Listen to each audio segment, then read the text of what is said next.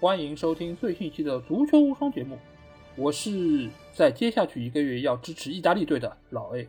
大家好，我是代表法国登上领奖台的法王。好，首先还是欢迎大家可以订阅《足球无双》官方微信公众号，在公号里面，大家不但可以听到我们每一期的音频节目推送，还可以看到最独特的足球专栏文章。最重要的是，可以看到加入我们粉丝群的方式，只要在微信里面搜索“足球无双”就可以找到。期待你们的关注和加入。好，这期节目大家一定知道，我们要聊的就是在接下去马上就要开始的二零二零年的欧洲杯啊。尽管我们现在已经来到了二零二一年，但是这次的欧洲杯还是叫 二零二零年。我觉得这也是一件很怎么讲活久见的事情啊。就是对看球看了这么久，第一次发现原来这个名字和所处的年份并不在同一年，这应该也是足球史上唯一的一次吧。而且除了这个名字之外，另外还有一些比较独特的地方，我们接下来就会给大家来讲一下。这次欧洲杯我们知道是从六月十一号一直要开打一个月，到七月十一号结束。然后这次有一些什么样独特的地方呢？就是以往大家知道，就是世界杯或者欧洲杯这样的大赛，通常会在一到两个国家之间来举行。但是这一次的欧洲杯，一共会有十一个地方作为它的主办的国家和场地，会有多达九个国家能够拥有主场优势。我这个其实，在以往这么多年的比赛中是很少见的，因为你作为东道主，以前可能是可以直接晋级到小组赛阶段。但是这次我们可以看到这么多的主场，我们可以先来给大家介绍一下这些作为这次主办方的这些球场啊。最主要的球场就是伦敦的温布利，他会举办这届欧洲杯的决赛、半决赛，还有一些小组赛和一些淘汰赛。剩下的另外还有十个场地，分别在俄罗斯的圣彼得堡，然后阿塞拜疆的巴库、德国的慕尼黑、意大利的罗马、荷兰的阿姆斯特丹。罗马尼亚的布加勒斯特、匈牙利的布达佩斯、丹麦的哥本哈根、苏格兰的格拉斯哥，最后一个是西班牙的塞维利亚。这些主办地，它但凡是这些国家能够有国家队进入到小组赛，那他们就将会拥有主场优势。除了像苏格兰，或者说有一些国家，它可能需要面对同样具有主场优势的队伍的时候，他们可能会去到客场。剩下，但凡是能够有主场优势的国家队，他们都能够在自己的主场迎战对手，其中包括意大利、包括德国、包括西班牙等等。所以这些球队，他们拥有主场优势，对于他们取得好成绩，其实也是具有非常重要的作用。那我们这期节目主要会按照每个小组来分析这些队伍的一个出现形式，然后基于我们对于这些队伍的印象。来列出我们认为的八强、四强以及最后的决赛和冠军。那事不宜迟，我们就先从 A 组开始来说。这次 A 组有土耳其、意大利、威尔士和瑞士。那这个小组，我想先问一下法王小吉，你觉得这个小组谁出现的概率会比较高？这个小组会不会出现成绩最好的小组第三呢？在回答老 A 这个问题之前，我想反问老 A 一个问题啊。嗯，其实我也不知道你为什么这次欧洲杯你说你支持意大利啊？这是为什么？你你一向支持意大利，还是仅仅是这一届呢？哦，其实你你知道，就是我在国家队这个层面的支持队伍有很多。就这么多年来看球以来，我其实是换过不同的主队，因为我早期是特别喜欢阿根廷啊，然后欧洲杯的话，我喜欢过德国，也喜欢过意大利。这次为什么会选意大利呢？其实是有几个原因啊。一个就是在上一次的世界杯，然后意大利并没有晋级嘛。但是很巧合的是，我就是在意大利失去进军世界杯资格的前一个礼拜，我刚买了一刚买了一顶意大利的球帽，帽子刚拿到手上，发现意大利没有出现，所以这顶帽子我其实放了很久都没有机会戴。但是这次欧洲杯，对吧？在基于意大利又有这么好的一个状态，我觉得他状态其实是蛮不错的，所以我决定在这次欧洲杯做一下意大利的主队的球迷。嗯啊，呀，原来如此。嗯啊，那那正好意大利就是在这个我们要这样说的 A 组。对。那么我和老 A 就是有一点不同，就是我其实对国家队这件事从头到尾我都是支持法国，这也是啊、部分原因就是我很难就是真的就是由衷的去支持另外一个联赛，在我这个视角里面，我就觉得就是国家队和联赛是要统一的，所以说法国和法甲一直是我一直有史以来支持的，所以说这是我很难就是真正的去爱一些其他联赛的主要原因之一。那么所以说这点我和老 A 有点不同。那么我们说回这个 A 组的这个小组，嗯，我觉得这组啊。老 A 刚刚说意大利状态不错，我倒认为这组其实实力还是比较接近的。嗯呃，我觉得这组呢是有一个什么典型呢？如果我来排的话，我觉得是三强一弱。嗯既然是三强一弱，所以说我觉得我会选取一个小组第三，就最好成绩的四个小组第三之一来自于这个组。嗯啊、因为我和老 A 在这个节目录制之前也是说了一下，就是我觉得这次欧洲杯它和世界杯有个最大的不同，就是它总是需要四个最好成绩的小组第三。这个从某种程度来说是极其难预测，因为这不仅是牵涉到球队本身，还牵涉到你对手的发挥或者对手小组的这个分组。那么我们两个都比较赞同，就是如果小组出现三强一弱或者一强三弱的形势下，那么比较容易诞生一个最好成绩的四个小组第三之一。那么我我觉得这个组呢，至少从我的角度来说，我觉得有一点三强一弱，所以会选取一个最好成绩小组第三来自这个组。这个组从我的角度来看呢，很遗憾就是老 A 所喜欢意大利，我不觉得他 能成为小组头名。嗯这其实有几个原因啊。第一个原因就是意大利其实在我不能说每一届，在很多届这种杯赛型的比赛里面，它总是比较慢热。呃，嗯所以说他取得一个小组呃不是比较靠后的排名也是完全有可能的。而且这届意大利呢，就是大家都知道，这届意大利队其实新人还蛮多的，这也是其实体现了最近好像几年意甲这里面好像缺乏呃意大利本土巨星的这个呃现象啊，在意大利国家队里面也基本体现出来。呃，但是新人多不代表他没有战斗力。但是呢，我觉得在大赛里面呢，好像没有一些一一两个能够站出来球星呢，或许会有一些问题。但是我觉得意大利总体来说的底蕴还是在的，所以我会把意大利放在这组小组第二的位置。嗯那么小组第一，我选取谁呢？啊、我选取的是土耳其。嗯土耳其这个球队呢，我觉得首先这里要再次祝贺一下里尔夺取的法甲联赛冠军。那里尔大家看过都知道啊，这里尔里面有土耳其三峡，嗯所以说土耳其三峡呢，他们不但在里尔，在土耳其中呢都是非常重要。那么土耳其其实除了啊里尔队这几个球员，他也有一些不少五大联赛其实表现不错的球员。呃，而且我觉得土耳其整体来说呢，啊他在大赛中发挥也是一向可以的。所以我是觉得这组呢，就是我把土耳其放在第一，意大利放在第二。那么呃一个小组第三呢，我选取的是瑞士。那么从我的角度来说呢，我觉得威尔士是四个球队里面最弱的，所以有可能会成为一个送分的机器。因为要成为最好成绩的小组第三，呃，我其实稍微算了一下，我觉得应该是需要至少三到四分以上。嗯那么也就是说，他至少要赢一场啊、甚至是平一场。那么我觉得威尔士有可能是会在这个小组遭受三连败，那么另外三个对手很有可能都能够拿到一场胜利。不过瑞威尔士究竟是强是弱？从我的角度来说，因为我看英超比较少，所以我对威尔士其实一直没有那么看好。老 A，其实作为你是那个英皇的老 A，那你觉得威尔士到底怎样呢？是不是最差的一个，或者是会有有可能进吞三败呢？我对这个小组的看法是这样，就是足球阵型有三四三嘛，我觉得这个小组它其实就是一个一二一。为什么这么说呢？就是意大利，我觉得在这个小组里面是相对比较强的一个队伍，然后瑞士和土耳其是中间的那两个二，他们其实是有机会争夺一个小组第二的一个资格。威尔士和你的想法是一样的，我觉得他们也是这个小组里面最弱的一个队伍。呃，我会依次来说一说为什么我觉得意大利是最强的。一个就是这次的欧洲杯有一个最大的特点，就是它的主队特别的多，尤其是在小组赛这个阶段。如果你可以坐拥主场优势，那意味着几件事情：一个就是你不用飞，你可以在自己的国家打完三个对手，你在体能方面能够有一个比较好的保证，而且你还能够有相对比较多的一个主场球迷的关注和他们的支持。所以在这方面，意大利在这个小组它是具有最独特的一个优势，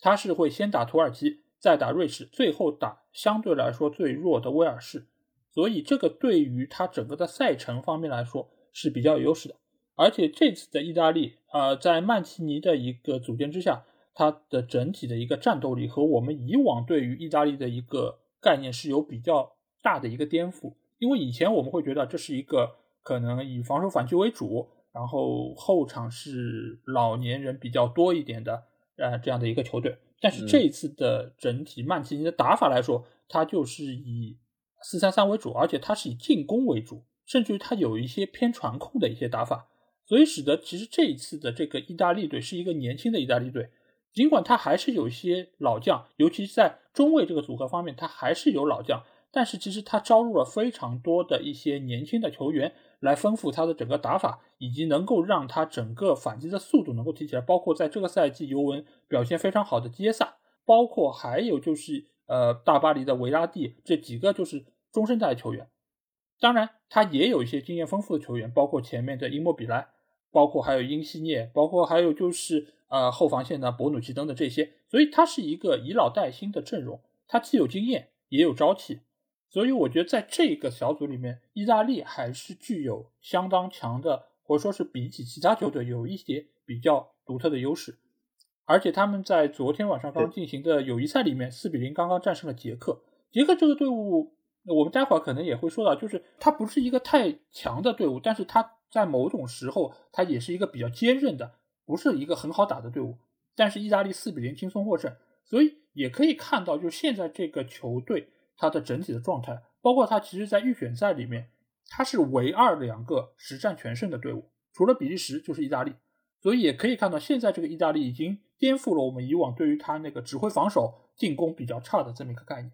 所以一二一这个位置，一我会先给到意大利。呃，我有两个问题啊。嗯嗯。老 A，哎，就是，就首先我之前也提到，意大利这次是其实相对来说是比较不同或者比较年轻，但是我仍然看到有两个问题哦。嗯，第一个问题就是你说他的主场优势，对，但是我们都从这个马拉多纳的纪录片里面可以看到，哎，意大利其实南翼和北翼对这个主场的概念其实是完全有两码事。嗯，我觉得有可能罗马当地的观众未必支持很多这个意大利，因因为大家都知道马拉多纳这个纪录片里面可以看到很多南翼的球迷或许还甚至还会支持阿根廷啊，呃，所以我觉得这个主场优势呢比较难说。另外一个呢，就是我觉得刚才你提到他有不少的你呃，应该是老中青三代结合。对，但是我还是指出那一点，就是。谁能够在关键的时候？我知道意大利他的确是预选赛表现不错，他也是这个热身赛也还可以，但是他对的对手并不是那种非常强的强手。但是我想知道，就是谁能够在对阵强手的时候能够站出来？从名单上，我觉得或许只有基耶萨，但是基耶萨我在很多强强对话中，我觉得也比较伪。那么谁能够做到这一点？比如说我们看意大利这次阵容，他的呃红贝贝对吗？还有这个呃银魔，可是这些人。都不是一流前锋，对吧？都甚至说，其实说他们，呃，我们其实最近在群里面排一个呃世界第几前锋，对吧？对对。我我我觉得红贝贝和银魔这样的前锋，我我很难把他们排进世界前二十甚至前三十。我所以我觉得他的阵容看上去比较平衡，但是比较平衡的另一点就是没有人比较突出。嗯，我是这样看。对对对，我我承认你的这个说法，其实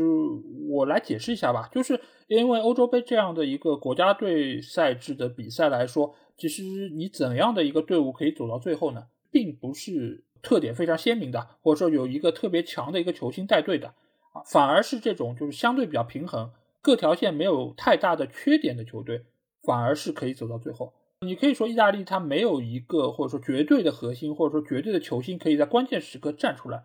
但是其实你就现在它整个一个战术体系来说，它其实是任何球员都有可能在这个时候展现出他的能力。哎，你比如说英沃比莱，对吧？如果说他们跳水跳得好，他也是可以把球打进去的。啊，也对，对吧？就你其实这个时候你不需要说，我有一个人，我需要过掉五个人、六个人，像马拉多纳一样，最后把球打进去，这样一个摧枯拉朽的一个状态，这样的球队反倒容易什么？就是你赢得多，到最后状态也掉得很厉害。像意大利这种打的经济实惠，然后可以稳住阵脚的情况下偷人家的，反而是具有一定程度的冠军之相。另外一方面来说，大家也知道。就是如果你在赛前是一个大热门，我并不是说像隔壁那样说什么大热必死，但是如果你的状态出的太早，或者说你在各方面都让大家觉得啊你是这个冠军的非常有力的争夺者，你在这个时候你的压力是会非常大的，你这个时候你很容易就是摆正不了心态，尤其是你假如先落后了，你会觉得我我是一个可能要争冠队，我怎么能够在这个时候就输球？那他们整个心理的压力是不一样的。反而是像意大利这样的球队，我之前世界杯都没有进，我是一个以很低的姿态来面对这样的一个比赛，而且我中间年轻人也有，老年人也有，那我们可能对于这个比赛的一个期待值就是不一样的。所以我相对来说觉得他们能够在这样的一个情况下很好的面对这个局面。嗯嗯，你说的有点道理。那我来说一下，就这个小组，我认为的小组第二就是土耳其，因为我觉得土耳其是一个非常有特点，而且是一个非常难对付的对手。而且我要把这次的欧洲杯的黑马球队给到土耳其。啊，当然，有的球迷可能会觉得啊，土耳其是就是一个很强的球队啊，对吧？里面有伊尔马兹嘛，然后还有包括很多瑟云居啊，包括还有一些就是大家耳熟能详，包括卡巴克，这些都是在英超效力的球员，大家都能够报得出他们名字。但是其实这个球队，它是一个就是实力比名气要大得多的球队。所有球队，我相信面对土耳其都会被他们的那种就是坚韧不拔的意志品质所震撼到。不管他们有没有主场优势，尽管这次他们没有办法在自己的主场来面对任何对手，但是他们不管到谁的主场，他都是一个非常难打的一个对手，因为他们其实现在是主打四后卫嘛，所以在基于他们有几个英超的主力球员的情况下，他们可以把自己防线搭的比较的稳固，而且中前场还有那个恰哈奥卢恰球王，包括还有就是这次里尔的几个优秀球员，包括还有莱斯特的云盖尔。所以这个球队你可以看到，就是大多数球员你可能都不了解，他们可能是在国内的几个豪门球队效力，但是他们拉出来他们的战斗力一点也不比那些有点名气的那些球员要差。再加上他们这次的那个教练是以前带领土耳其拿到过韩日世界杯季军的那个居内什，所以他其实一直对于土耳其国家队的一个内部的管理是有相当的一个成绩，所以我是非常看好他们可以。和意大利一起从这个小组里面出现，拿到小组第二。至于剩下两个球队，我觉得威尔士确实也是我公认的这个小组里面最差的队伍。尽管他们在上一届的欧洲杯的成绩非常的好，但是我们可以看到这一届的欧洲杯，他们的主力阵容其实和上一届没有太大区别，所有的球员都老了四岁，啊，不是四岁，是五岁。那在这样的情况下，你又如何能够让他们焕发出跟上一届一样的战斗力？我们可以看看中场，我我这次重新看了一下他们的主力阵容，居然居然就是乔埃伦竟然还在队里，以前是那个利物浦踢过的，然后英超其实如果是老的英超球迷应该都知道他，他是一个很就是说踢球很实惠的球员，但是你作为一个老将还能够在队内打主力，那我觉得这个球队本整体来说实力是不太好的，而且我们可以看其他的一些球员来说，其实也除了贝尔。剩下的他的后防核心是热刺的罗顿，其实这个本身也不是热刺的主力球员，再加上有就是我们知道的哈里威尔逊啊，包括还有啊我们曼联的丹尼尔詹姆斯这些球员，他其实放到各个球队里面都不是一个绝对主力位置，所以威尔士他在这个小组里面相对来说是最弱的。当然有人会说哦，可能瑞士也很差，但是我想说是瑞士其实某种程度上和土耳其是一样的，名气不大，但是打起来。一点也不好对付，因为我们也可以看到，就是瑞士其实它有不少的球员是在德甲效力的嘛，而且他们集中在德甲的一些比较好的球队，多特啊、门兴啊，其实我们可以看到门兴有多个球员是瑞士国家队的，包括还有法兰克福。多特马上要加一个瑞士门将了，又要加一个瑞士门将了，就是来自于斯图加特的科贝尔。嗯，瑞士的确是很多德甲球员，然后呢，还由于语言的关系，有不少法甲球员。对，啊，但是我知道德甲、法甲的关注度是相比于其他几个联赛来说略低，所以说很多人会误以为啊，好像瑞士没有什么球员。但是我觉得，啊，从阵容的角度来说，就纯阵容的角度来说，瑞士的阵容其实远比威尔士好。刚刚就是老 A 讲到威尔士几个球员，威尔士其实刚才就算是贝尔，贝尔也是现在打高尔夫球好过足球的人，对对吗？还有一些这种老干部，什么就是在尤文，呃，基本是苟延残喘的拉姆塞，就这样的球员，呃，根本就没有办法和瑞士其实一较高下。所以说，我是把瑞士选为小组第三，而且我认为就是瑞士可以取得一场胜利，没问题。嗯，究竟刚才老 A 说他选择的黑马是土耳其，究竟我选的黑马是谁？我等下再告诉你。嗯。所以这个小组我给出的看法就是意大利和土耳其携手出线，但是瑞士我没有把它作为成绩最好的小组第三，对，所以基本上我对这个小组的看法是这个样子。那接下去我们来到了 B 组啊，B 组其实这个组我觉得可能纷争会更加惨烈一点啊，因为是有北欧的丹麦和芬兰，还有比利时和俄罗斯。那这个小组，小金你觉得谁会出现呢？这个小组从我的角度来看，我觉得这个小组和 A 组比较像，仍然是三强一弱的格局。当然，很多人或许不同意啊。这里面其实或许争议点就在于俄罗斯身上。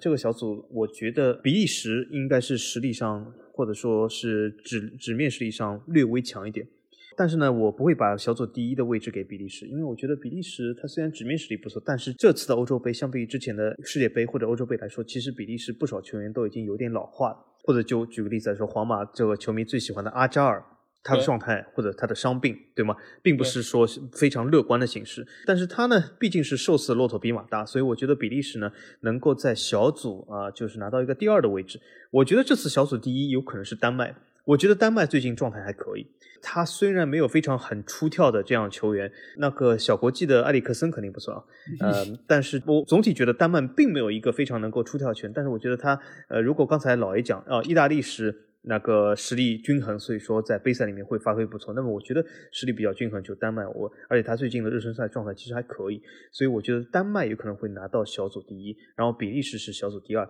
那么由于我之前说的三强一弱，那么我个人觉得最弱的就是芬兰，它有可能和 A 组的威尔士一样三战皆负。这里我就是要点出一个，呃，我认为比较呃成绩好的小组第三就是俄罗斯。俄罗斯其实好像从最近来说状态一般般。嗯，而且其实之前的杯赛他表现也是一般，他虽然之前还是有这个主场之力，呃，但是我仍然觉得俄罗斯毕竟是一个大国，他的人才还是可以的，而且俄超这个联赛总体的水平也还是在那里的，所以我觉得俄罗斯他就是能争取一个最好成绩小组第三还是绰绰绰有余的，尤其是尤其是俄罗斯里面有一个我非常喜欢球员格罗温啊，他就是法甲来自于法甲摩纳哥的，呃，非常帅，呃，人非常的秀气，非常的帅，创造力。十足，我非常欣赏他。对，格罗温这个赛季他从伤病中恢复，在摩纳哥表现也不错，仍然是为摩纳哥就是拿到这个联赛第三立下了汗马功劳。所以我觉得俄罗斯，我给他一个最强成绩四个小组第三之一的名额。嗯，这个小组我觉得跟第一组有点像，就是有一个相对来说比较明显的一个弱队，这个弱队就是芬兰。因为芬兰其实这次能够入选到就是正赛，其实也是因为他之前的签运比较好。他之前和意大利、希腊还有波黑这些队伍是一个小组，只是除了意大利之外，剩下这些队伍实力都不强，所以使得他能够以一个六胜四负，大家可以看到输了四场比赛，居然还可以小组第二出线，那可见他的实力其实是不是太好的。而且他还有一个致命的一个点，就是他要先去客场打丹麦，然后飞到俄罗斯圣彼得堡，打完俄罗斯之后再去打比利时，所以他其实整个飞行的距离相对是。比较长，这个对于他整个就是球队的一个体能也是一个问题，而且就是我们可以看一下，就是芬兰他队内的这些球员大多数其实也都没有什么名气，他的主力前锋是这个赛季在英冠打平诺维奇队的主力前锋普吉，他其实呃如果看过上赛季上上赛季的英超，对他其实是有点影响，因为他其实有一度其实水平还是可以，发挥也不错，但是到后期他就开始垮。所以他其实还是一个相对来说比较中庸的一个前锋，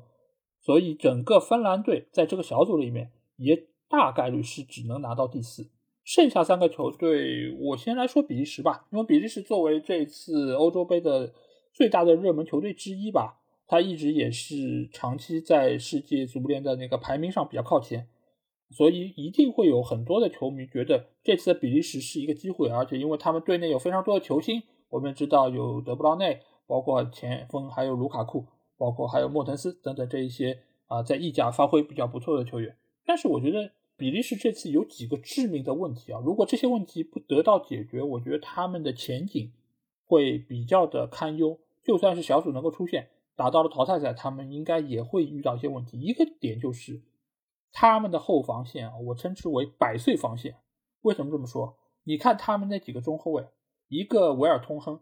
一个维尔马伦，还有一个阿尔德维雷尔德，三个人岁数加在一起超过一百岁啊。我们这边百岁老人，他们是百岁防线。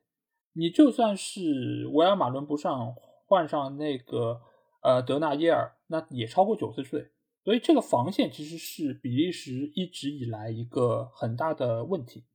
呃，另外一方面来说，就是随着费兰尼的退役，然后维特塞尔这个赛季其实也伤了很长一段时间，所以在中场的一个拦截程度上，比利时队是存在问题的。所以你可以看到，比利时可能进攻线上的实力比较强，它可以有很多的进球的队员，有很多能够组织进攻的队员，但是它的防线隐患是很大的。你也极有可能会遇到像世界杯一样被日本队打进两个球之后，还要靠费莱尼去。啊，挽回比分的一个情况，然后现在费莱尼又不在了，你怎么能够面对一些其他的对手，尤其是在比利时如果是比较慢热的一个情况下，所以比利时的前景我并不是太乐观。不过好在他们整体实力还是很强，那个三条线还是有比较好的球员，然后门将科尔图瓦他也是呃能够力保城门，尽量不失球吧。所以这个小组比利时出线，我觉得问题还是不大。但是小组是不是能够拿到第一，我也是略微有些担忧的。尤其如果是呃志在夺冠的队伍，我相信他们肯定会把状态调整的比较慢热一些，使得他们能够在淘汰赛呃有更好的发挥。所以比利时是有可能以小组第二的可能性出现的。啊，我也这么觉得。那谁有可能拿到小组第一呢？我觉得是丹麦，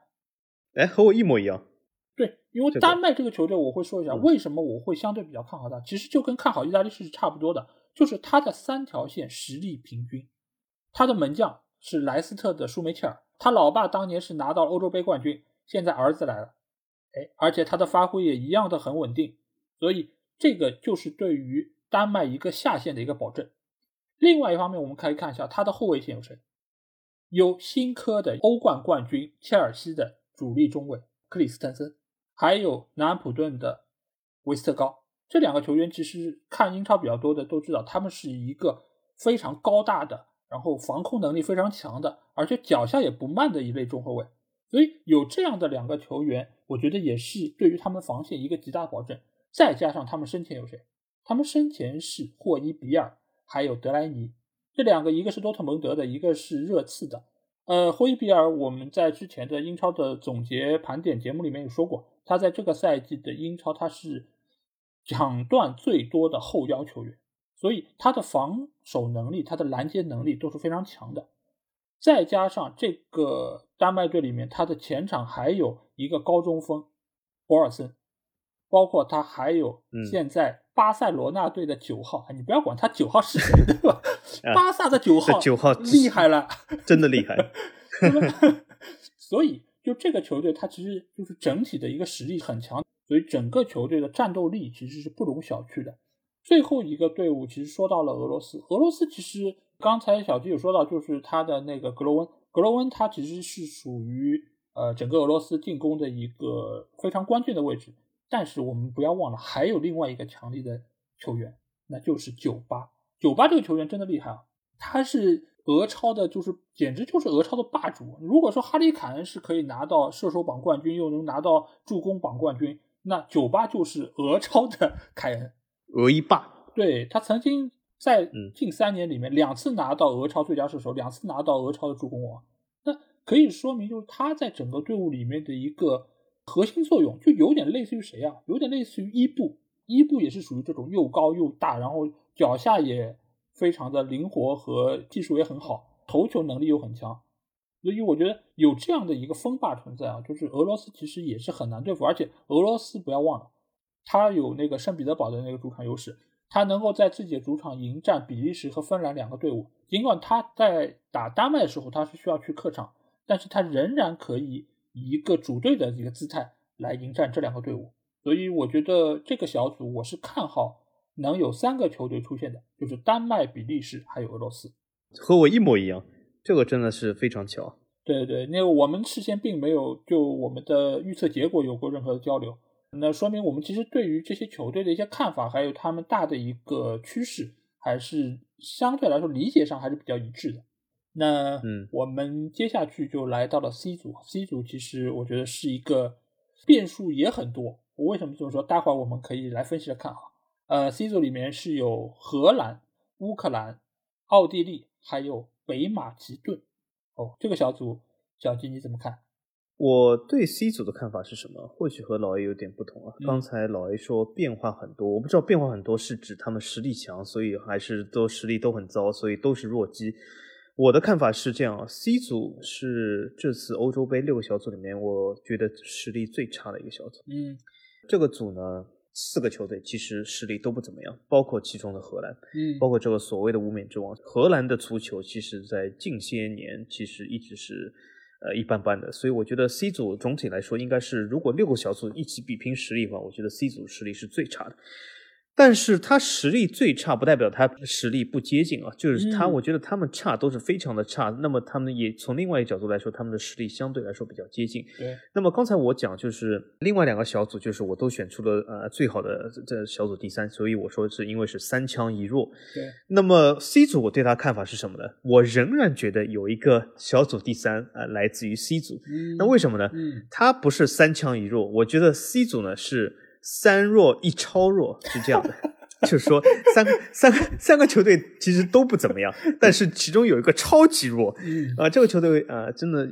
他基本是混入了欧洲杯啊啊，这有可能他这个呃，在球迷中的黑马色彩或许会比较黑一点，嗯但是我觉得这个球队真的是走到头了，他真的是混入欧洲杯。刚才嗯老 A 讲这个芬兰六胜四负啊、嗯其实我觉得整体来说，整个欧洲杯里面，这一届欧洲杯所有球队里面最差的一个球队就是 C 组的北马其顿对啊、所以我也完全可以指名道姓，不用藏着掖着。对，它里面这个所谓的潘德夫，其实我看意甲里面看的最比较多的就是桑普多利亚和热那亚。嗯其实潘德夫在热那亚也蛮挣扎的，所以这个球员呢，呃呃，曾经有一个呃不能说辉煌的过去吧，曾经有一个还可以的过去，但是现在绝对是老了，而且北马其顿整体来说。呃，除了潘德夫，其实也乏善可陈，嗯所以我觉得 C 组为什么我觉得会有一个最好小组第三？因为另外三个队其实都可以拿到啊三分，从北马其顿身上。那么剩下这里面呢，呃，我把小组第一还是给这个啊寿司骆驼比马大的荷兰，因为荷兰虽然现在我讲实力不怎么样，但是另另外两个对手其实也蛮弱的，相对来说比较弱，所以我觉得荷兰还是能够成为小组第一。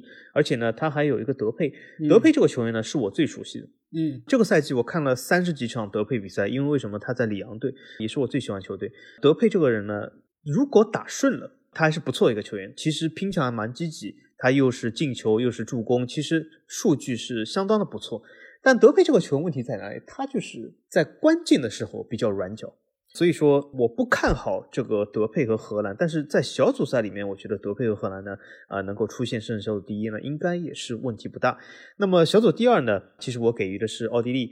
那为什么呢？因为奥地利其实应该说是一个小德甲球队嘛，应该说是他很多球员或者说大部分球员都来自于德甲。总体来说，实力也是比较平均，和之前讲的瑞士差不多。那么它比瑞士的球员的出处呢更集中一点，因为瑞士因为它不同语言的关系，还有来自于法甲一些球员。那么奥地利呢，几乎都来自于德甲或者奥甲。那么总体来说呢，就是他的实力也相当平均，没有非常出挑的球员，但是有几个实力应该说的中间派，比如说莱比锡的萨比策，比如说这个刚刚去这个皇马的阿拉巴，对吗？这些球员都是还可以的，所以说我觉得拿到小组第二没什么问题。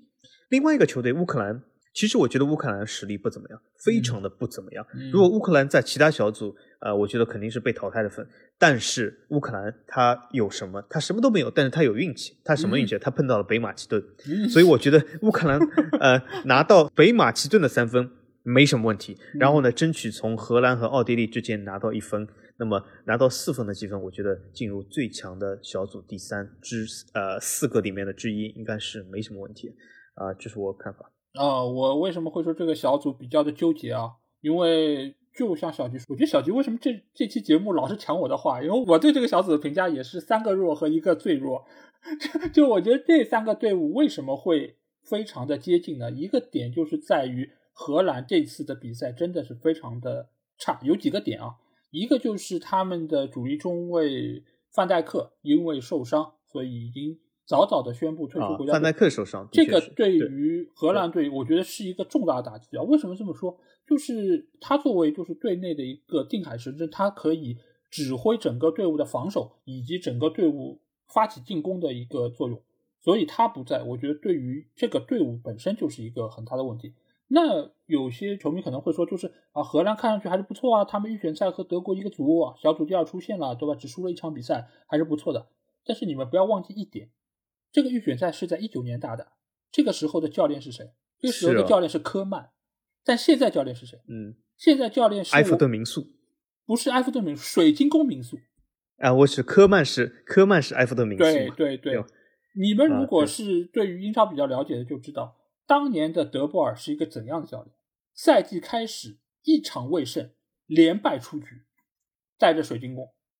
就是这样一个水平极为糟糕的教练，现在带着荷兰队。我可以说，你再范戴克不在，你再怎样怎样，我觉得只要让德波尔当教练，这个队伍好不了。所以我甚至觉得这个小组的小组第一不是荷兰，而是哦，是吗？奥地利。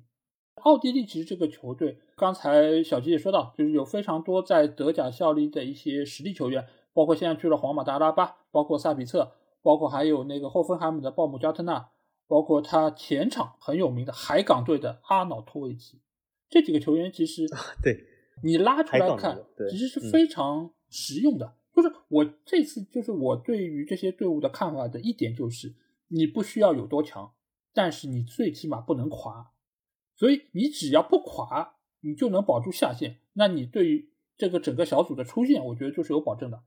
所以奥地利在这个小组里面，我觉得他在这方面可能是整体评分实力最高的。当然，我觉得和他接近的是乌克兰，但是乌克兰呢，我们可以说他可能大赛的经验，包括各方各面的一个球员的配置，稍微还是比奥地利要稍差一些。所以我觉得乌克兰出现的概率还是比较高的。但是你要指望他能够有一个比较好的排名，我并不是太看好。但是我们可以看到，他队内还是有一些比较好的球员，包括曼城的金琴科，包括西汉姆的亚莫连科，呃，包括其他的一些球员。其实我们可以看到，就是他，而且在这次的预选赛里面，他表现也是非常强的。因为他和葡萄牙是一个小组，但是他能够六胜两平力压葡萄牙拿到小组第一，那可见乌克兰其实在整体的实力上。也还是一个很有竞争力的队伍。我比较就是看衰乌克兰，主要是因为乌克兰这次在欧国联里面其实表现蛮差的。当然呢，有可能是由于疫情的影响，因为我记得有一场比赛他表现比较差，是由于他很多球员都感染了新冠。对啊，所以说导致他表现比较差，所以也是有有可能有这样的原因啊。嗯，对，所以我就是说，为什么我们会觉得这个小组是三个弱和一个更弱，就是那三个球队。你可以说他们可能是有一定下限的，但是你也很难把他们和非常优异的发挥联系在一起，所以大概率会变成一个荷兰、乌克兰还有奥地利三个球队咬得很紧的这么一个状态，所以大概率啊就是能够三个队同时出现，但是谁能够拿小组第一呢？我更看好奥地利一点，剩下两个队伍，荷兰拿小组第三也不是没有可能，我是这么认为啊。所以这个小组应该是三个队能够出现。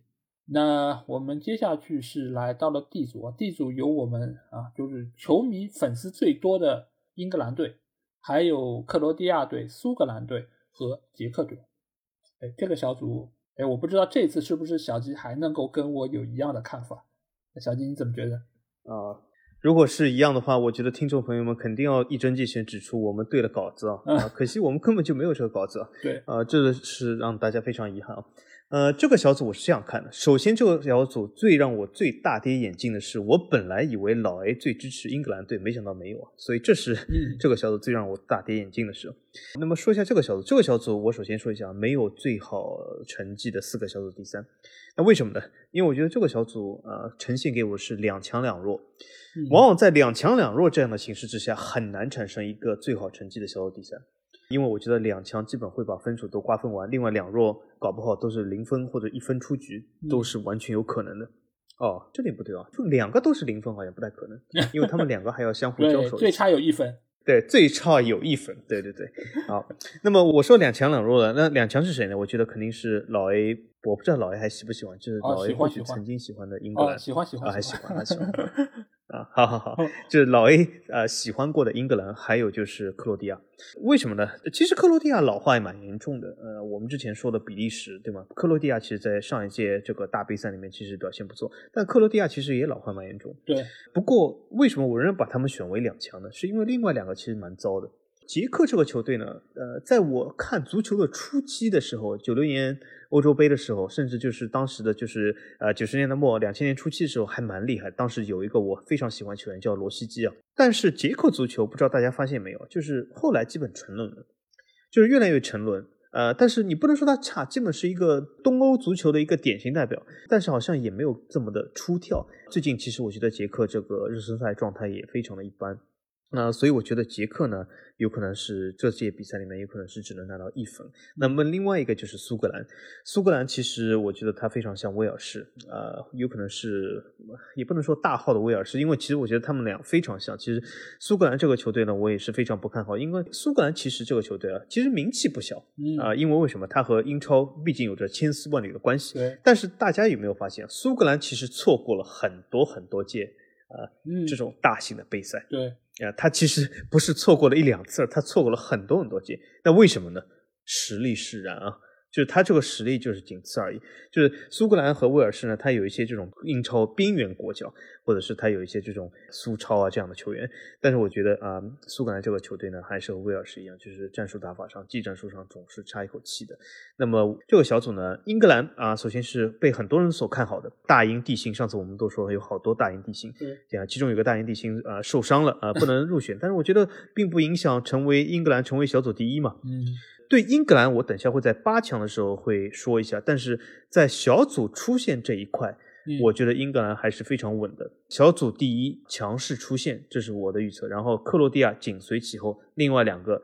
有可能拿到一分，有可能拿到三分，反正是惨遭淘汰。嗯，这个小组我的看法是英格兰和克罗地亚出现没有太大的问题，但是我这边会略微看好一点点苏格兰。苏格兰首先它是有两场的主场优势。我们可以纵观这些队伍啊，就是你会发现一个点，国家队的队伍如果能够在主场作战，他的胜率是会非常高的。尤其是他面对克罗地亚和面对捷克这两场比赛的时候，他能够主场作战，实力伯仲之间的，对吧？对他其实是有可能从捷克身上拿到三分，从克罗地亚身上甚至偷到一分。那如果能够做到这一点的话，他其实是有可能以一个小组第三的资格晋级的。所以这个其实是我在苏格兰身上看到一点点闪光点。但另外一方面来说，我觉得苏格兰其实他也有一些非常有特点球员，尤其是他的那两个边后卫，就是利物浦的罗伯逊和阿森纳的蒂尔尼。其实这两个球员他们也是属于特点很鲜明，而且个人的那个球风比较硬朗。因为我们也可以发现，就苏格兰的球员，他大多数都是以这种硬朗而著称。因为像曼联的小麦克。包括还有维拉的麦金，其实这两个球员，他作为后腰球员来说，他其实也是有自己非常鲜明特点，而且他的前锋线像是今年南安普顿的二号射手，就是切亚当斯，其实他在英超的整体表现也算是比较的出色，而且他又有大批在苏超效力的一些球员，他们本身在配合度上会比较的熟悉，也合拍一些，因为他们有大量的在凯尔特人效力的球员，所以苏格兰队又在主场作战。那我觉得不可小觑他们的一些爆冷的可能性，反倒是克罗地亚这个队伍，首先他球队的年龄架构会比较的老一点，尽管莫德里奇已经岁数这么大，但是他仍然会有比较好的一些竞技状态。但是不可否认的话，除了他之外，剩下这些球员，科瓦基奇还可以，但是他也不是切尔西的绝对主力，包括还有一些，比如像啊布罗佐维奇，包括还有佩里西奇，佩里西奇也是岁数比较大了。包括还有前锋线上克拉马里奇，你尽管是在霍芬海姆的当家前锋，但是你如果放眼整个欧洲来说，他仍然很难算是一个呃绝对意义上的一流的球员。所以克罗地亚这个队伍呢，而且他的后防线我觉得是有一些问题，因为洛夫伦好像因为之前受伤，能不能最后出战也还是存在的一些疑问。呃，所以终极来说，我觉得克罗地亚其实存在一些隐患的。如果他没有办法解决好他的年龄以及状态问题，我觉得有可能会失分。他而且后防线还有一个隐患，布拉达里奇啊，就是里尔队那个。嗯，我们看里尔队的比赛，很经常会发现布拉达里奇经常会被人打爆，所以说也是一个定时炸弹啊。但是我觉得克罗地亚应该在这组出现是没什么问题啊。他而且前面那个雷比奇其实在米兰其实表现不错，对吗？有点这个。哦，好像大中锋的样子出来了。虽然我们最近才说是世界上好像是匮乏这个中锋，但我觉得雷比奇应该呃还行还行。我觉得他是应该呃应该是一个崛起中的一个呃挺好的中锋啊。嗯，我觉得他出现问题不大，但是是不是能够给苏格兰或者说甚至于捷克就是偷一点分数，其实我觉得中间是存在一些隐患的。捷克来说，我觉得相对可能是这个小组里面实力稍弱一点，因为能够看得出来，他的主要的球员主要还是在西汉姆的索切克还有库法尔，其余的球员啊，还有就是勒沃库森的西克。对吧？这几个球员相对来说是我们比较熟悉的。希克不太行，希克不太行。希克是刚才我说德佩很软，嗯，希克就是我觉得是海绵型球员，就是软如海绵。对啊，希克不太行。希克不过除非去曼城那是可以的，但是在其他队我觉得希克不太行。嗯，对，但是最起码我们听到过他的名字啊，他好歹也算是在五大联赛效力。但是你要相比于希克来说，像伯恩利的那个维德拉其实是更弱的。因为如果看过伯恩利比赛的就知道，维德拉是一个浪费机会的一个高手。你如果把球给到他，基本上就大概率是进不了球的。所以这个小组里面，我是觉得捷克相对来说是最弱的一个存在。但是苏格兰如果能够摆正位置，然后打出自己的一些特点，我觉得有可能能够以小组第三出现。那我们接下去来到了 E 组啊，这个组我觉得应该算是比较强弱分明吧。他们是有西班牙队、嗯，瑞典，然后波兰，还有斯洛伐克，他们会有一个怎样的表现呢？小金觉得？我觉得这组呢仍然是和第一组一样，就是没有一个呃四个最强的小组第三，因为我觉得这组西班牙很有可能会取得三连胜，拿到九分，然后瑞典呢有可能就是拿到六分，也就是把剩下分数基本都拿完了。那么就是波兰和斯洛伐克没有办法成为最好成绩小组第三，就是惨遭淘汰。嗯，首先我们先把西班牙抛除，因为西班牙等下我会在八强的时候着重说一下。因为从小组出线这件事上来讲，我觉得现在西班牙，呃，不能说兵强马壮，因为肯定是比之前的这个三连冠时期、皇朝时期要差很多了，对吧？嗯。但是恩里克这个教练呢，有点个性，而且呢，西班牙呢。虽然没有兵强马壮，但是从小组出线概率来讲，或者是他几个球员实力还是有的。那么剩下来讲呢，瑞典我觉得呃实力要呃胜过波兰和斯洛伐克一筹。斯洛伐克我简单说一句，就是一个小号版的捷克。嗯，他大部分球员其实都在捷克联赛踢球，或者是呃比捷克更弱化版的一个球队。那么那我觉得他是进吞三负很有可能。那么波兰呢？波兰这里就是有一点啊，就是很多德甲球迷肯定要说莱万，对吧？莱万。但是，但是我有个感觉，我有个感觉啊，就是莱万这次欧洲杯有可能一球不进了，也有可能，因为我实在还是看不出来波兰能够给到莱万什么样的支持。因为其实莱万这样的中锋打法，大家会发现啊，一个中锋，或许这也是足坛到现在为止为什么中锋有点示威啊，也可以说我们最近中锋的人才少。但从另外一个角度来说，其实中锋要打得好，很依赖球队的支持。你很难看到就是一个球队啊，就是他实力非常弱，但就靠一个中锋，结果是赢得了很多比赛，很少有这样事。嗯，往往就是他需要一些中场支持。那么莱万呢，我就觉得是个好球员，毋庸置疑是个好球员。他还打破了这个德甲进球纪录，完全是一个非常好球员。但是我觉得波兰没有办法支持他。很有可能就是莱万的波兰，就是和斯洛伐克同样，就是拿到非常少分数，一分或者三分，然后就是出局，然后就是让西班牙、瑞典早早确立晋级优势。瑞典呢，其实这次其实阵容来讲呢，和以往往届来说也没有什么很大的提升，但是呢，总体来说呢，我觉得瑞典和丹麦比较像，也是它的北欧邻居，就是三条线呢还是比较的平均，所以我觉得拿到一个小组第二的位置应该没什么问题。这个小组我的看法和小吉有相同的，也有不同的。一个就是我同意这个小组不会有成绩最好的第三，但是我把小组第二的位置会给到波兰，而不是瑞典。理由是这样，就是瑞典这个球队，我们现在来看，首先他的最著名的球员伊布这次因为不去，对，因为各方各面的原因，他没有办法能够加入到球队中。这个其实对于这个球队的一个精神上的属性是比较大的一个影响。包括他其实对于前场的一些进攻上面的一些加成，我觉得也是会有比较大的一个损失。所以他们现在来说，如果伊布不去，那他的一个主力前锋应该就是皇家社会的伊萨克。伊萨克，对对对，但伊萨克最近很火哎，身价还是蛮高啊，对吧？但是我们可以看一下，就是其他的这些球员啊，就比较著名的就是曼联的林德洛夫，对吧？就曼联球迷肯定都知道，就是对于哎，是我非常喜欢的。呃，他那个漏人啊，包括其他方面，就是会比较多。所以他的防线其实但是他帮助了老奶奶捡回了钱包啊，对，那他可能在那个社会上可能有更大的一个作用吧，但是在球场上 啊，好像很难能够起到这么大的作用。而且我们还可以发现啊，就是有一个中场球员啊，这个如果是看英超时间比较长的，一定会知道，他叫塞巴斯蒂安拉尔松。这个球员现在在瑞典国内的 AIK 队，他以前是在英超长期效力，他最有名的是在伯明翰队。还有就是在桑德兰队，他以前最大的特点就是有一脚非常强的任意球，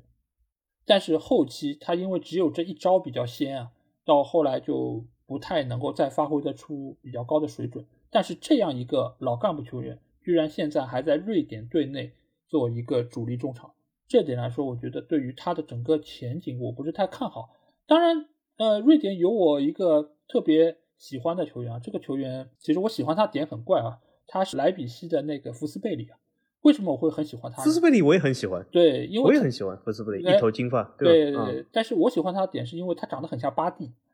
你不觉得？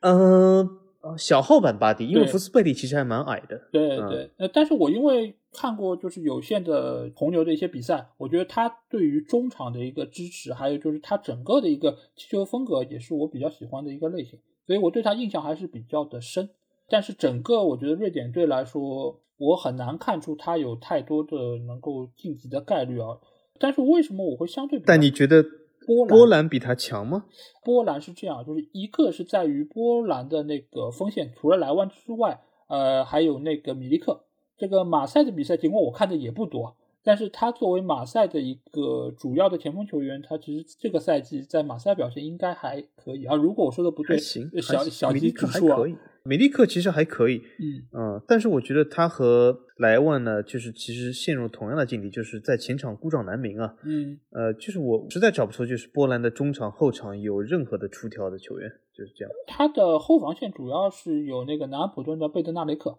呃，这个球员其实尽管啊，我记得什么对对曼联比赛什么吃红牌啊，然后各方各面，但其实这个球员他其实实用性还是比较强，他的个人能力其实还是可以的。他在波兰的国家队里面应该是处在一个后防的核心位置，然后中前场的话，他应该是有那个那不勒斯的泽林斯基，包括还有利兹联的克里克这几个球员。其实我觉得他们在进攻上面，你很难说他们特别出众，但是我觉得仍然是一脉相承的，就是比较实用，而且比较好用。所以我个人还是觉得，就是如果中前场能够有比较，就是说。呃，出招机会能力比较强的莱万在波兰还是有一些机会，但是我觉得比较可惜的一点是皮亚特克他没有办法能够加入到比赛中，这个我觉得是队伍的一个损失。但是如果说整个球队的防线上来说，你最差最差还有那个嘛斯金斯尼嘛，所以我觉得他们门将位置应该也问题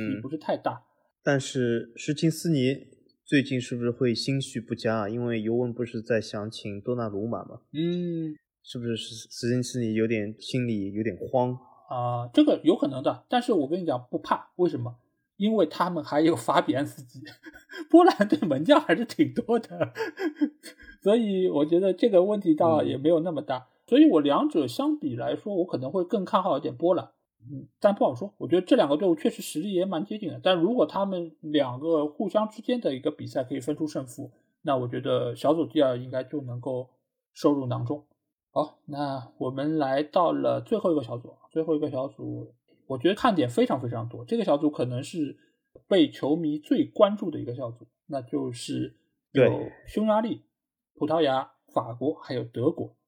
哇，这个小组我觉得真的是什么结果都有可能出现，是不是小吉？嗯，这个小组就是自从抽签以来就一直被称为死亡之组，死亡之组就是一直被很多人说啊，这个小组怎么怎么样。甚至就是有很多种版本的这个啊、所谓的冷门。之前就是我们讲黑马是谁或者怎么怎么样。但是我觉得，从球迷的眼中，好像冷门最大的有可能就来自于这个小组。嗯，就是很多球迷就是规划过，好像就是啊、有可能葡萄牙惨遭淘汰，有可能德国惨遭淘汰，有可能法国惨遭淘汰，嗯啊、怎么怎么样，好像就觉得有可能会三缺一。我是这样觉得，大家不知道听到现在，我刚才给了三个就是嗯最好的小组第三，对那么第四个就来自于这个小组，对因为我觉得这个小组呢是一个非常典型的，无论你是这三方哪一方的球迷，应该这点是承认，这是一个非常典型的三强一弱的局面。嗯那么我就觉得呢，很有可能会产生这个小组第三，所以我把最后一个名额给这个小组。那么惨遭淘汰是什么球队呢？是匈牙利。嗯呃，很多球迷或许非常期待匈牙利成为本届的黑马，就是把这三个球队中淘汰出一个，甚嗯至。呃，但是我觉得有的时候，呃，这和北马其顿一样，就是童话故事总会有终结的一天。匈牙利整体来说呢也还行，他还有个莱比锡最新的签的球员，不过他好像半年没怎么上场，不过最近得到续约了，挺好的，嗯签约半年就续约，说明莱比锡还是很看好他。嗯但是总体来说，匈牙利没有呈现出比他的邻国，比如说捷克啊、斯洛伐克啊这些更强的实力，应该说是在伯仲之间。那么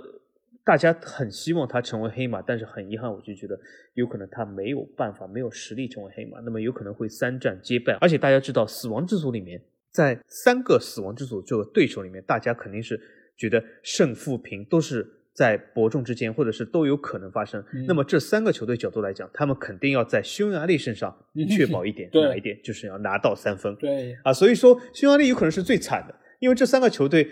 再怎么样，他们只知道有三分必须要拿，就是匈牙利这一场。所以匈牙利很惨啊，就是呃得到了这个境遇。那么所以说，呃我觉得匈牙利会被淘汰是肯定。那么嗯三个、呃剩余的这个球队，我怎么排呢？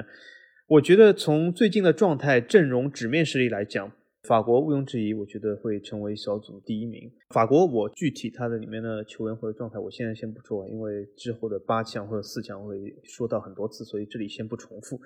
那么葡萄牙和德国，我是这么看的。德国其实最近好像蛮衰的，嗯就是很多这样的负面新闻出来，对吧？对勒夫的离任，呃，也不能说离任，快要离任。嗯呃，然后呢，就是招一些老将，然后队内有些不和谐的声音，对于勒夫的打法，究竟是三后卫也好，四后卫也好，总是有一些不和谐的声音。而且呢，这个卧龙凤雏，不过卧龙凤雏呢，最近好像刚刚携夺冠之势哦，呃，被切尔西球球迷吹了不少。但嗯是吹归吹哦，这个赛季的呃成绩单应该来说也一般般啊。嗯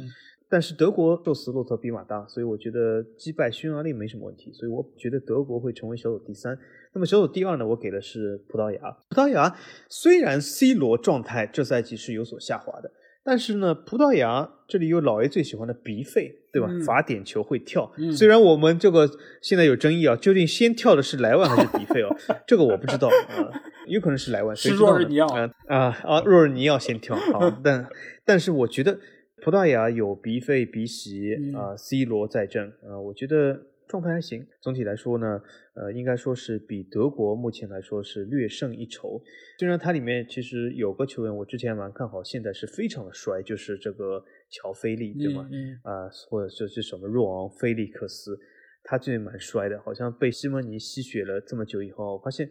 呃乔菲利给我一种什么感觉哦？他有可能上场走都走不完九十分钟，有可能就会趴在地上累死，就这样的感觉。也挺可惜的，这样一个新星就这样结束了。但是呢，葡萄牙也有些其他不错的球员，比如说这次里尔夺冠的功臣之一，对吗？嗯桑切斯，嗯桑切斯的有球推进能力真的是很强。大家看过里尔的就会发现啊，里尔如果这个赛季有拉垮的比赛，就是桑切斯有的时候不在。那么有桑切斯在的时候呢，他在中场的拿球推进还是非常厉害的。呃，所以我觉得葡萄牙也是结合很多这个罗吹罗粉。呃，那么我把小组第二的位置给葡萄牙，而不是小组第三。嗯，哦，这个小组我觉得可说点非常多啊，一个就是有三个强队和一个弱队，然后另外一方面呢，这个小组里面有两个队伍有主场优势，分别就是匈牙利和德国。但但是但是你说，好好，我知道你要说主场优势，但是匈牙利再怎么样啊，我觉得我我没有办法觉得他还是能够进入小组前三。没有，我明白，我明白，我没有说要给匈牙利小组前三，我只是说它哦，你吓到我了。他具有搅局的一个可能性，因为我一直觉得匈牙利是这一届比赛里面，我觉得可能是最弱的几个队之一啊。因为我会在这次做提纲的时候，我会把这些名单列出来，然后把一些比较有名的球员，就是稍微加粗一下。我发现加粗的队伍里面球员最少的就是北马其顿，只有潘德夫一个，然后其次就是匈牙利，匈牙利几乎也没有几个我认识的。其次，我倒觉得有可能是威尔士。不过，嗯，匈牙利因为为什么呢？我来说一下我比较熟悉的匈牙利球员，好吧？首先，刚才我说莱比锡的就索博斯洛伊，那个肯定是一个挺有名的球员，但是他下半赛季其实没怎么打，这也是关键，因为他一直受伤。另外一个就是也是莱比锡的门将古拉西奇，古拉西奇其实这个门将呢还是表现相当稳健的。其实这个赛季我觉得倒没有上赛季强，上个赛季就是古拉西奇是一个非常。好的一个门将，所以这也是我觉得匈牙利里面比较应该说出挑的。当然，好像其他球员来讲，好像的确是没什么特别的。还有一个球员就奥尔班，也是莱比锡的。对的，呃，他这个人长得比较粗犷，嗯，呃，我记得应该说也算一个合格的后卫吧。应呃，应该说在匈牙利来讲，应该算是一个还可以的球员哦。其他好像我也的确不是那么熟悉。是是，呃，基本上如果是比较有名的，也是在德甲效力的。比如说，还有就是前锋线上的绍洛伊，其实这几个球员相对来说，就是只是说听到过他们。绍洛伊的确对对，只是听到过他们名字，但是其实他们到底打的有多好，我其实也对他们没有一个太大的概念。因为德甲我一般也只看集锦，所以对于绍洛伊，我是知道他在美因茨的表现应该还是可以的。但是你如果是拿到欧洲杯的赛场和那几个强队相比，我觉得是有一些些难以相提并论。但是他们的主场优势，我只能说他们可能。不会零分出局，但是如果谁在他们身上失分，基本上就比较悲催了。是，但我觉得不至于啊，我觉得不至于。我觉得应该说，另外三个还不至于在匈牙利身上失分。嗯嗯，那就是德国可能是这三个队伍里面相对来说不被看好的。其实主要也是因为呃之前的勒夫带队有一些争议，而且勒夫你知道，就是最近一段时间，就最近的一场友谊赛，他居然打起了三后卫。然后我靠就被被骂，你知道吧？就是说哦，你一直都打四后卫的，打的这么好，而且就是效果也这么好，你为什么要变阵？然后勒夫说，我就变阵，变着变着试试看呀。万一我要打三后卫呢？打的还不太好，然后还被各方喷。嗯，所以我觉得勒夫好像感觉已经有点放飞自我了。就是我反正就先试试，最差被淘汰，我也我也就下课了，就就这个样子。所以你很难对德国有太多的期望。哎，但是你以为我就不看好德国吗？也不是，因为德国我一直觉得啊，你如果在欧洲杯里面不看好德国，那我觉得你是要失望的。因为这样一个球队，他在欧洲杯的战绩也好，或者他表现出来的那么一种战斗力，我觉得是永远不应该低估的。所以，我觉得德国在这个小组里面，再加上他们有三个主场的优势，我觉得他们是可以能够稳稳的拿到一个出线的机会。但是，我不觉得他们能够拿到小组第一。剩下的两个球队里面，法国队作为世界杯冠军，他们里面各条线上都有非常出色的球员。我基本上一眼看过去，好像整个大名单我都是加粗的，说明他们都是很优秀的球员。但是我觉得法国队可能会遇到一个什么问题啊？就是慢热。我刚才也说过，就是如果你是最后想要拿冠军的，你在一开始的状态的调整，其实可能会相对比较慢。就是没有办法在第一场比赛就奉献出最好的一个状态以及最强的一个进攻的实力，所以我觉得法国队有可能没有办法以小组第一出现。葡萄牙这个球队，我觉得有我们最喜欢的 BBC 对吧？B 席 B 费和 C 罗，还有就是后防线上曼城的迪亚斯和凯塞洛，包括还有我们刚才小吉说到的桑切斯，包括还有狼队的内维斯，这个双后腰其实也是实力非常强。能攻能守，然后有带球推进，阵容不错。对，就是从纸面实力上来说，我觉得葡萄牙是一个非常不错的一个球队。而且昨天我也看了一眼他们对西班牙的那场友谊赛啊，可以说葡萄牙队对于整个阵容，包括就是球队的一个技战术的丰富程度，我可以觉得甚至于是整个欧洲杯最多的。他完全可以以不同的球员打不同的战术，然后能够起不同的化学反应。对。他还有那个在德甲这个赛季其实蛮红的那个 A 席，对吗？你刚才说的 B 席，对的对的。其实还有个 A 席，嗯，他这个赛季其实，在德甲还蛮红的。呃，虽然我觉得 A 席有一点约维奇的腔调，就是如果离开这个德甲会有非常约维奇，但是在国家队里面，其实应该我觉得给 A 席发挥的空间还是，因为国家队对手的防守体系毕竟不如俱乐部那么严谨，所以我觉得给 A 席这个发挥的空间是有的。对，而且除了 A、B、C 之外，还有个 D，蒂奥戈若塔，这个赛季其实的表现也是非常出色的。所以你看葡萄牙这个阵容拉出来，对吧？A、B、C、D 都有了，那你到底该选哪一个答案呢？所以我觉得葡萄牙在这个小组大概率是能够以相对来说比较好的一个成绩出现，携手法国拿到前两位，德国小组第三，我是这么样的一个看法。而且我再补充一句，我为什么还是非常看衰匈牙利啊？嗯，就是我们这个赛季初做了一个欧冠预测里面，嗯，这个匈牙利球队哦，啊，我还给给他预测了一个不错的名次，没想到他让我非常的失望，所以我这次真的是看衰匈牙利。而且匈牙利这次不少球员都来自于那个球队，叫什么？费伦斯什么？瓦洛斯这样的这样的名字，就名字我有可能记错了，反正就是很多球员都来自于那个球队。对，呃。这个球队在欧冠里面挺让我失望的。哎，我还数了一下，一共有七个球员来自于这个球队，官方叫什么费洛斯城吧，就是央视是这么叫的。对，那个名字实在太长了。那所以我也不是太看好匈牙利这个球队。那如果是希望能够到群里跟我们有更多的交流，只要在微信里面搜索“足球无双”，就可以找到，里面有详细的入群的方式，期待你们的关注和加入。那这期节目就到这里，期待下期我们的节目。再见，拜拜，好，大家再见，再见。